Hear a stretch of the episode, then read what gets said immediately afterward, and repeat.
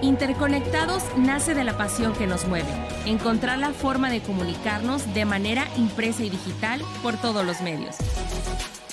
Sabemos que en el camino por posicionar tu marca surgen muchas dudas y nosotros queremos ayudarte a resolverlas. Las alternativas que ofrece el marketing digital, el mundo de las redes sociales, el SEO, la automatización, publicidad y todo lo que tiene que ver con estar más cerca de tu audiencia. Llegamos a ti a través de GeFormas. ¿Te has preguntado cómo cambiarán los hábitos de los consumidores en el próximo par de años? En este episodio te compartimos algunas características del perfil del consumidor del futuro, así como sus preferencias e impacto para el año 2026. Yo soy Tere Ramírez. Y yo soy Saúl Castillo. Bienvenidos a Interconectados. Como hemos mencionado ya en otros episodios, estamos en un momento de la historia en el que los cambios tecnológicos son cada vez más acelerados. Por eso creo que es importante reparar en que los fenómenos sociales de gran magnitud, como los que vivimos hoy día, siempre han influido de manera directa en el comportamiento de los consumidores. Ya lo vimos antes con la revolución industrial y por eso para comprender el comportamiento de los consumidores tenemos que analizar las formas de producción actuales que finalmente son las que determinan las tendencias de los consumidores. Así es, Tere. En medio de esta era digital y con el establecimiento inminente del metaverso, son demasiadas las cosas que pueden cambiar y si bien a veces podemos permitirnos no ser conscientes del cambio puesto que estamos viviéndolo, hay que empezar a prepararnos. Saúl, tú que has estado estudiando en los últimos años el comportamiento de los consumidores según su generación, ¿quiénes serán los principales consumidores para el año 2026? Mira, me gustaría aclarar que el comportamiento de los consumidores varía según su generación y según el medio de compra del que estemos hablando. Sin embargo, es indudable que durante los próximos cinco años, la generación Z, los llamados centennials, y los millennials serán la mayoría del mercado. De hecho, se espera que para ese momento ambos grupos etarios alcancen un poder adquisitivo que les posicione en la mira de las marcas. Esta tendencia comienza a reflejarse. Por ejemplo, en la influencia de ambos en redes sociales y plataformas de e-commerce. Incluso estas generaciones son tan importantes para las marcas que las empresas ya están optando por un modelo de social selling. Y es que según el State of Influencer Marketing, para el 2026 el 60% de consumidores millennials y centennials usarán las redes sociales para comprar. Esta realidad es similar a aquella presentada en el reporte de True Luxury Global Consumer Insights de Boston Consulting Group, pues se espera que para el año 2025 ambas generaciones sean las principales compradoras de productos de alta gama.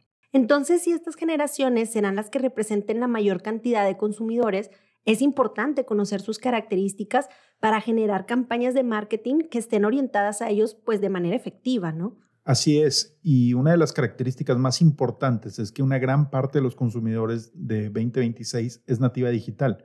Sus preferencias se encaminan a lo híbrido, Alrededor del 77% de la generación Z, por ejemplo, opta por combinar la experiencia en tiendas físicas y en tiendas electrónicas. Y por otro lado, plataformas de conexión como las redes sociales seguirán representando un medio muy confiable para el consumo. Casos como el de Instagram son significativos, ya que alrededor del 64% de los jóvenes utilizan Instagram como inspiración para comprar un producto. Indudablemente las experiencias también serán un elemento de valor en el 2026. Ya sea en el sector retail o en el e-commerce, las personas no recomendarán marcas que obstaculicen su compra. O sea, van a buscar que la interfaz o las aplicaciones que utilizan sean amigables para ellos. Incluso, según un estudio de Kantar, el 60% de los centennials afirma que no usaría una aplicación que tarde en cargar, por ejemplo. Claro, y por eso también buscan la opinión de otros clientes, para no perder tiempo en medios que no son óptimos. Otra característica clave para los consumidores de los próximos cinco años es la investigación previa y la opinión de otros clientes. Actualmente se estima que el 64% lee alrededor de cuatro reseñas antes de decidirse a realizar una compra. Y creo que con esto, Saúl, ya estamos entrando en el terreno de las preferencias de estos nuevos consumidores. ¿Qué otras inclinaciones podemos esperar que estas generaciones tengan? Mira, cuando hablamos de las nuevas generaciones como protagonistas del consumo internacional, hay un aspecto que no puede pasarse por alto, la conciencia social, la que sin lugar a dudas plantea numerosos obstáculos y oportunidades para la industria. Esto quiere decir, Tere, que las personas no pasarán de prospectos a compradores a través del seguimiento a la persuasión. El consumidor del 2026 espera un compromiso real por parte de las marcas y también contenidos de valor con los que puedan identificarse. En la puesta a la acción, los consumidores preferirán marcas que promuevan la inclusión, la sostenibilidad y las políticas cruelty free, por ejemplo. De hecho, según un informe de McCann, de 32 mil jóvenes encuestados internacionalmente, el 52% teme que el mundo no cambie. Esto se ve reflejado, por ejemplo, en el incremento en consumo de productos basados en proteínas vegetal, un 14% de incremento entre 2020 y 2035, o la tendencia a la compra de segunda mano, el famoso re-commerce del que hemos estado hablando constantemente, la cual espera un crecimiento del 9% superior a cualquier otro sector. Qué interesante, Saúl, esto que planteas. Y bueno, tengo aquí algunas estadísticas relacionadas con lo que tú comentas. El 52% de la generación Z compra a marcas que consideran ecológicas, según un estudio de IBM. Según Kibo, el 41% dijo que pagaría más por la moda sostenible.